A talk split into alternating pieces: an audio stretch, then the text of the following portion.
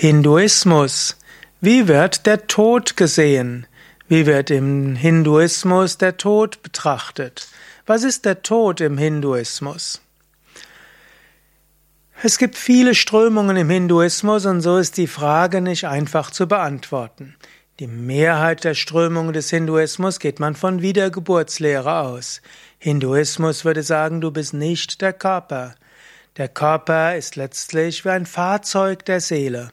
In einem der bekanntesten Texte des Hinduismus, in der Bhagavad Gita, sagt Krishna, der Körper ist wie Kleider, und so wie du Kleider am Abend ausziehst und am nächsten Morgen wieder anziehst und du abgetragene Kleider wegwirfst und neue wieder anziehst, so ähnlich ist es auch mit dem Tod. Der Tod heißt einfach, die physische Hülle äh, wird hinter dir gelassen, die physische Hülle desintegriert. Aber der Tod ist nicht der Tod von dir.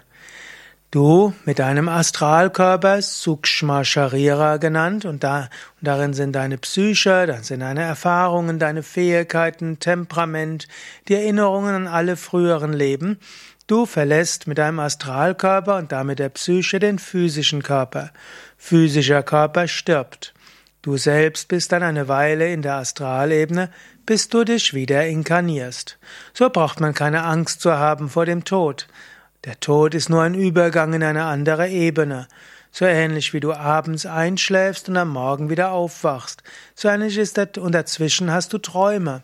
So ähnlich ist der physische Tod letztlich das Einschlafen, dann hast du Träume, du bist in der Astralwelt und gehst durch verschiedene Astralwelten und dann inkarnierst du dich in zwei Schritten Empfängnis bis schließlich die Geburt.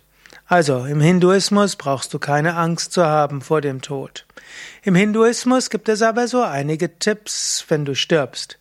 Das erste wäre vor dem Tod regle deine Angelegenheiten. Vor dem Tod gib dein Vermächtnis weiter. Vor dem Tod löse dich von irdischen Verhaftungen. Vertraue die, deine Verwandten, deine Liebsten, deinen Besitz, dein Vermächtnis Gott an. Lasse alles los. Dann richte dein Geist ganz auf Gott. Und so verlasse den physischen Körper.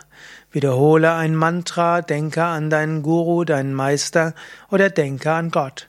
So wirst du in die höheren Astralwelten kommen und vielleicht sogar die Erlösung, die Befreiung erlangen.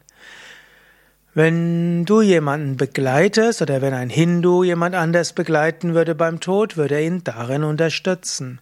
Und dann gibt es auch Todesrituale. Bei Yoga Vidya zum Beispiel wiederholen wir das Om Triambakam. Yoga Vidya ist zwar nicht eindeutig hinduistisch, aber man könnte sicher sagen, hinduistisch beeinflusst. Und so, wenn jemand stirbt oder gestorben ist, dann wiederholen wir das Mantra Om Triambakam.